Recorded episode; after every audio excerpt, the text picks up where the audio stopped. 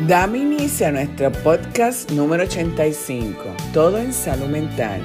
Y el tema de hoy, ser positivo y salud mental. Aprender a ser más positivo en la vida consiste en dirigir el subconsciente hacia la dirección deseada. La felicidad es un estado mental. Lo que piensas te define. Al cuidar tus pensamientos, así serán las acciones en la vida. Debes cuidar tus pensamientos tanto como tus actos para conseguir ser feliz. Ser más triunfadores en nuestro trabajo es mucho más probable si lo creemos que si pensamos lo contrario. Y esto es algo bien sabido por casi todo, pero que casi nadie aplica de forma consciente y racionalizada. Es más, la mentalidad que predomina es la de pensar que las cosas saldrán mal, como si eso fuera una especie de talismán protector contra la mala suerte. Creemos que pensando negativamente, las cosas se tornarán después positivas. Jugamos el espejismo de las expectativas. En la página web, La mente es maravillosa, expresa, ser positivo no significa esperar más y mejor. Simplemente se trata de tener confianza en nosotros mismos, en los demás y en que las cosas buenas pueden pasar. Cuando pensamos en positivo,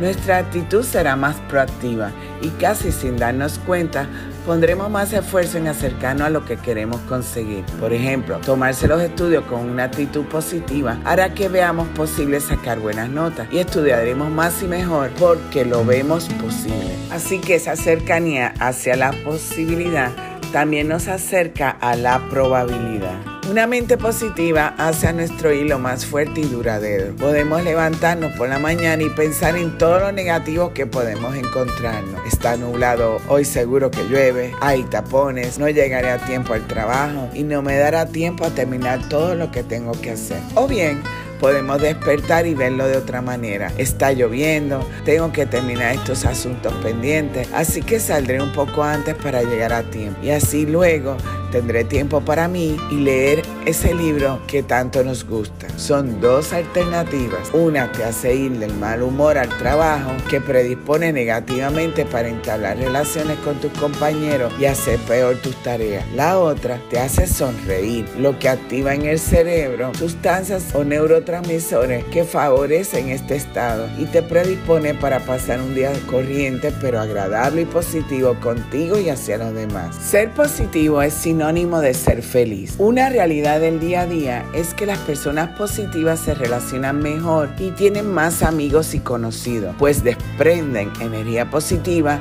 y buenas vibraciones. Sabes que si te acercas a ellos tendrás buenas sensaciones y eso es algo que nos gusta a todos. Sabes que pasarás momentos divertidos y lo más probable es que te contagie ese estado de positividad que tanto se necesita hoy en día. Cuando vemos sonreír a una persona que no conocemos, nos gusta más que otra que está a su lado, seria e inmutable, y que tampoco conocemos. Esto no quiere decir que tengamos que ir por la calle riéndonos sin motivo, pero un semblante con ademán de sonrisa y gracioso transmite un interior satisfecho, divertido y por tanto atractivo. En la página web serpositivo.com nos muestran recomendaciones de técnicas para una mente positiva. Estas son, aprende a ser agradecido y expresarlo siempre que puedas. 2. Enfoca tu mente en el día presente, porque enfocarte en el día a día es lo más sabio que puedas hacer. 3. Creer en ti mismo, nadie lo hará por ti.